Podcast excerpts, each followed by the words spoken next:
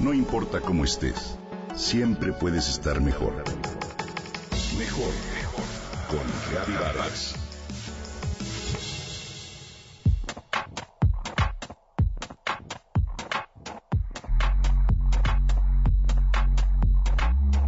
¿Qué pasaría si empiezas a tomar sin control aguas retacadas de vitaminas, carbohidratos enriquecidos, barritas o cereales fortificados a diario? Lo que sabemos hasta ahora es que el mecanismo de absorción del hierro de la dieta funciona en base a las reservas del organismo, aclara el hematólogo Manuel Viso. Normalmente el cuerpo adapta la absorción del mineral a nuestros niveles de ferritina, que es la proteína encargada de almacenarlo.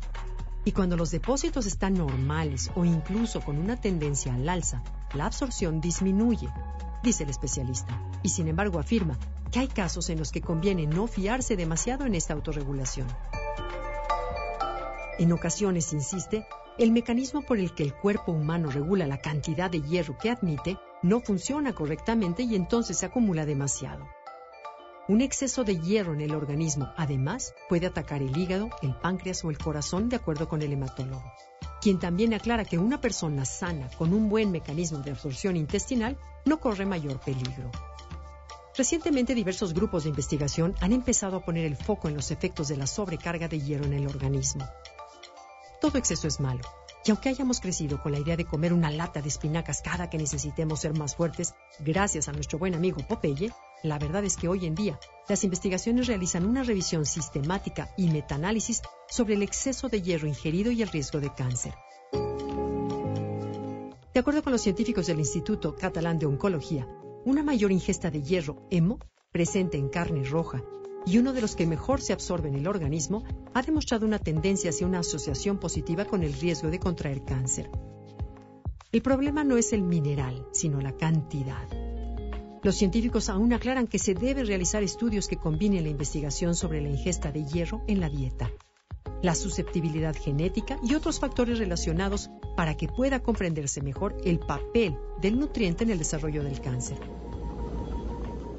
Un estudio publicado en la revista Journal of the American College of Nutrition descubrió que los valores de hierro presentes en los cereales de caja que analizaron los científicos son considerablemente más elevados que los que refleja el etiquetado. Además de que el tamaño de las raciones indicadas en el envase no tiene nada que ver con lo que las personas toman, consumen en realidad. Sin minimizar los resultados de las investigaciones, puedo decirte que sí, el hierro es importante para nuestra supervivencia, por supuesto.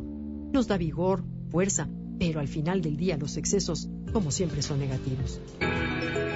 Tanta fortificación actualmente ha llamado la atención de la comunidad científica. Nos provocamos sin querer sobredosis de hierro innecesarias.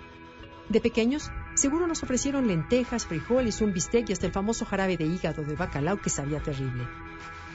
Mientras lleves una dieta equilibrada, es decir, comas legumbres, vegetales, verdes y cereales, no es necesario consumir extras ni alimentos fortificados, a menos de que así lo indique tu médico.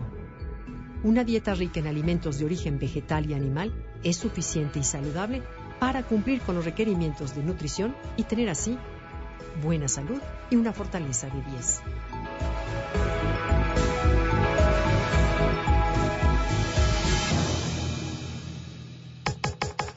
Comenta y comparte a través de Twitter. Gaby-Vargas. Gaby-Vargas.